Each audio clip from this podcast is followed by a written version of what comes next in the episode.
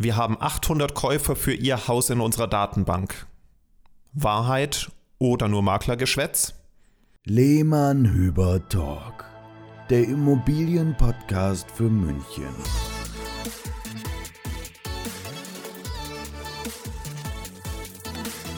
Herzlich willkommen, hier ist wieder der Lehmann Hüber Talk mit Sebastian Hüber und Marc Lehmann. So schaut's aus. Hallo. Servus benannt. Ja, heute haben wir ein heißes Thema, wie ihr schon gehört habt. Bestandskunden. Ja? Oder das Märchen vom Bestandskunden, kann man auch sagen, gell, Sebastian? Oder zumindest das Märchen von der Masse an Bestandskunden. Ja, wir wollen heute mal wieder aufklären, weil es, äh, glaube ich, ganz wichtig ist, jetzt mal über dieses Thema zu sprechen, denn täglich, fast schon täglich, erreicht uns eben, äh, erreichen uns immer wieder dieselben Aussagen zum Thema Bestandskunden eines Maklers und wie ein Makler damit wirbt und ähm, wir wollen einfach auch einfach mal dieses Märchen etwas äh, auseinanderklauben und äh, auseinanderzupfen, um einfach mal hier ja, zu sagen, wie es wirklich ist. Aktueller Fall, eben warum wir jetzt auch diese Folge voller Emotion und Leidenschaft aufnehmen, war ein Telefonat von mir letzte Woche mit einem Kunden, äh, der seine Wohnung einem, wie er es zitiert hat, großen Münchner Maklerhaus zum Verkauf gegeben hat, weil man ihm vor ein paar Monaten versprochen hat, äh, dass man 700 passende Kunden für diese Wohnung im Bestand hat. Und das hat ihn begeistert. Daraufhin hat er den Auftrag gegeben. Blöd nur, dass seitdem halt nichts passiert ist und seit zwei Monaten erfolglose Vermarktung. Äh, auch blöd, weil man ja denkt, dass ein Maklerunternehmen, das einer Bank angeschlossen ist, Sebastian, ja grundsätzlich schon mal so ein Vorschussvertrauen bekommt, ja, wo du dann denkst, ah ja, das ist ja dann auch alles äh, das seriös und das passt dann, ja. Und diese Kunden gibt es tatsächlich, glaubt man. 700 Kunden, die matchen, Sebastian. Das ist ja schon, da muss mir doch schon, da muss mir doch schon die Lampe hell leuchten, dass das doch gar nicht sein kann, dass auf meine individuelle Immobilie, ja, im Erbbaurecht, wenn ich mich äh, recht erinnere. Richtig, das, das ja, kommt ja noch dazu. Das ja. kommt ja noch dazu. Also quasi noch äh, unter den Immobilien die Nadel im Heuhaufen, ja.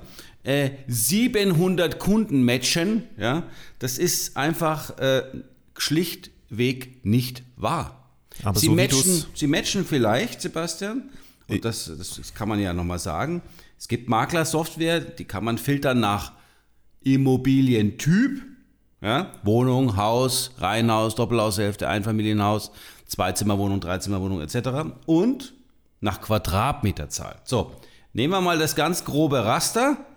Ja, dann glaube ich, kann man glaube ich schon sagen, dass 700 mal rauskommen könnten, oder? Aber so wie du es ja immer sagst, also das ist ja wirklich Seite 1 des äh, Maklerhandbuchs äh, in der Schulung. Ähm, besorgt euch Aufträge, indem ihr sagt, ihr habt passende Kunden und ähm, ja, es gibt halt immer wieder Fälle, sehr viele Fälle, wo das dann wirkt, den äh, Verkäufer anspricht. Und äh, ja, das war aber halt Maklerei äh, in den 80er, 90er Jahren, wo der Makler wirklich im Wesentlichen von seinen registrierten Kunden gelebt hat.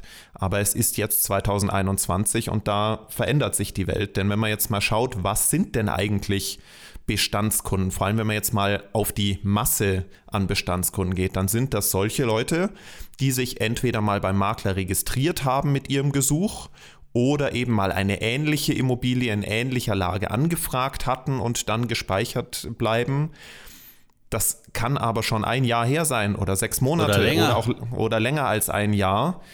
Und das muss ja gar nicht heißen, dass dieser Interessent Stand heute immer noch auf der Suche ist. Vielleicht hat er ja schon was gefunden.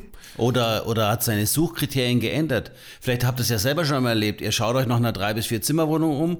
Auf einmal kommt er auf den Trichter, ach Mensch, Häuser wären ja auch okay in dem Preissegment. Also das allerletzte, was ein Suchkunde in München tut, aber wirklich das allerletzte, ist dass er den Makler, den er vor einem Jahr mal, äh, wo eine Immobilie angefragt hat, Bescheid gibt und sagt, Herr Meier, Entschuldigung, äh, wir haben uns vor zwölf Monaten mal bei Ihnen haben wir ein Haus angefragt. Wir haben jetzt übrigens unsere Suchkriterien geändert. Wir suchen oder, jetzt oder haben schon was gefunden. Oder haben oh, schon was gefunden. Oder die Oma gibt noch ein ja. bisschen Euro dazu. Wir haben jetzt mehr Budget. Also ja. Das, ja. das ist eben genauso das Thema. Keine Chance, keine Chance. Äh, in der Masse und ich sage gleich noch was zum Gegenteil der Masse. Also in der Masse sind diese Kontakte sehr wahrscheinlich nicht mehr aktuell und auch nicht mehr ähm, vielleicht passend auf die Immobilie. Anders kann es sein, wenn man äh, ein bis zwei Familien hat, die Ja. sich gerade gestern, vorgestern gemeldet haben und da wirklich eine Immobilie auf dem Tisch liegt, die da eins zu eins matcht. Ja, also so haben wir auch schon Immobilien verkauft an Bestandskunden, wo wir wussten, für diesen einen oder diese zwei bis drei könnte das sehr gut passen. Aber trotzdem haben wir noch nie unsere Akquise auf diese Bestandskunden primär gestützt. Wir erwähnen zwar natürlich, Wir dass wir erwähnen. auch einen Kundenbestand haben, den wir uns anschauen im Rahmen der Vermarktungsvorbereitung, ob da jemand passen könnte. Ähm, aber es ist nie unser Hauptakquiseargument. Also wir, wir inform- wir informieren natürlich auch unseren Bestand und arbeiten natürlich mit sehr erfolgreichen Pre-Marketing. Ja, das tun wir dann auch in den sozialen Medien. Aber ich will nochmal zurückkommen zu dem Punkt, ihr könntet ja jetzt sagen, naja, was die zwei hier erzählen, völliger Quatsch. Also es gibt ein wunderbares Fallbeispiel ja, aus einem Mehrfamilienhaus in Moosach. Ja. Ähm, und ähm, es ist immer schön, wenn man Folgegeschäft generieren kann in einem Mehrfamilienhaus. Ja, also für den Makler oftmals durch die Werbung kommen andere Leute auf dich zu. Durch die Flyer im Briefkasten sehen die Leute, aha, für diesen Wert wird im Haus verkauft. Ach, da überlege ich mir, dass ich das doch auch mache und lasse den Makler mal kommen für eine Bewertung. So, und um diesem Haus, und Sebastian wird es gleich erzählen, das ist echt eine Knallerstory, haben wir nahezu drei identische Wohnungen in verschiedenen Stockwerken, aber in oberen Stockwerken verkauft. Und was ist passiert, Sebastian? Ja, wir haben den Auftrag für eine Zweizimmerwohnung bekommen, ähm, haben dort halt, wie man uns so kennt, aktives Marketing gemacht und eben auch die Nachbarschaft des Hauses mit einbezogen, die Nachbarn informiert. Und dann war es eben so, wie du es gesagt hast, dass nach dem Verkauf von der einen Wohnung wir zwei bis drei Monate später die identische Wohnung ein paar Stockwerke drüber in den Verkauf gekriegt haben. Und wir hatten 100, über 100 Anfragen zur ersten Wohnung, Sebastian. ja. Also das war ja nicht gerade, das war nicht wenig, ja. Und wir hatten, glaube ich, um die 30 Besichtigungen. Ja, unser Konzept sieht nun mal so aus, dass wir diese Anzahl an Besichtigungen auch umsetzen bei 100 Anfragen. Also Leute, 100 Anfragen, die alle scheinbar auf diese Wohnung gematcht haben, 30 vorqualifizierte Besichtigungen. Und jetzt? Als dann die zweite Wohnung in die Vermarktung ging, der Verkauf der ersten abgeschlossen war, haben wir eben all diese 100 Interessenten von der ersten Wohnung angeschrieben vor Vermarktungsstart und haben sie darüber informiert, dass wir jetzt eben die quasi identische Wohnung wieder in den Verkauf bekommen, also nicht wieder, sondern ja, eine, eine andere neu in den Verkauf bekommen.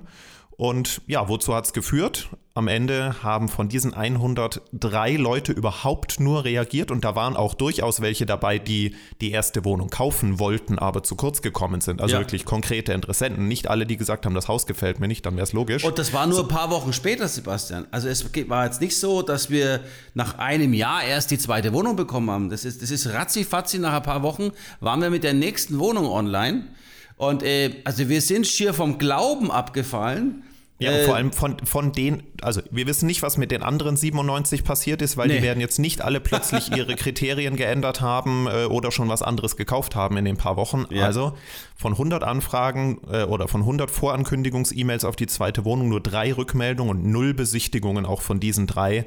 Und das war für uns eigentlich so das Aha-Erlebnis zum Thema Bestand. einen Kundenbestand vorhalten, äh, pflegen, denn so aktuell und konkret wie der Kundenbestand ist, der Wert am Ende daraus einen weiteren konkreten Interessenten oder sogar Käufer zu ziehen, ist sehr, sehr gering. Und äh, ich glaube, ein plakativeres Beispiel als das äh, können wir gar nicht mehr kriegen.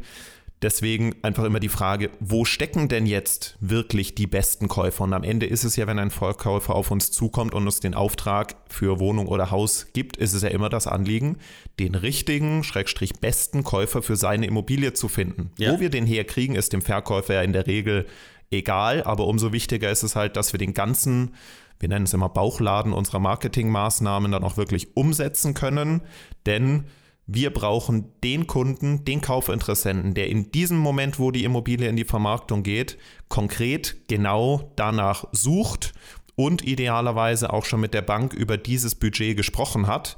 Und dann ist er im Pool für uns der beste und letztendliche Käufer zu sein. Und nach zehn Jahren kann ich euch sagen, in den seltensten Fällen, in den allerseltensten Fällen, war dieser Kunde aus dem Bestand. Mhm. Er kommt frisch rein über die sozialen Medien. Durch unser geschicktes Pre-Marketing äh, bekommen wir ja schon den ersten Besichtigungstag so weit voll, indem wir, weil wir ja bei Instagram und Facebook, wer es eben noch nicht weiß, unter Ed Lehmann Hüber, liebe Kaufinteressenten, einfach mal verlinken und als Abonnent uns begleiten. Ihr verpasst nie wieder etwas. Bei ImmoScout gehen wir am Schluss rein und äh, füllen auf. Aber letztendlich ist es so, dass immer die Kunden, die unsere frische Anzeige, unser Marketing erlebt haben zu einem Objekt, dann auch die motiviertesten sind und äh, am kaufwilligsten sind und auch bereit sind, den besten Preis zu bezahlen. Denn äh, am Ende des Tages muss der Makler ja einen Mehrwert liefern. Und äh, liebe Verkäufer da draußen, falls ihr jetzt plant, irgendwann mal eure Immobilie zu verkaufen, lasst euch bitte nicht auf das Märchen Bestandskunden ein von unseren Kollegen. Ähm, das äh, kann man ganz klar hinterfragen und da kommt am Ende nur eine ganz, ganz kleine Zahl bei raus, wenn überhaupt eine.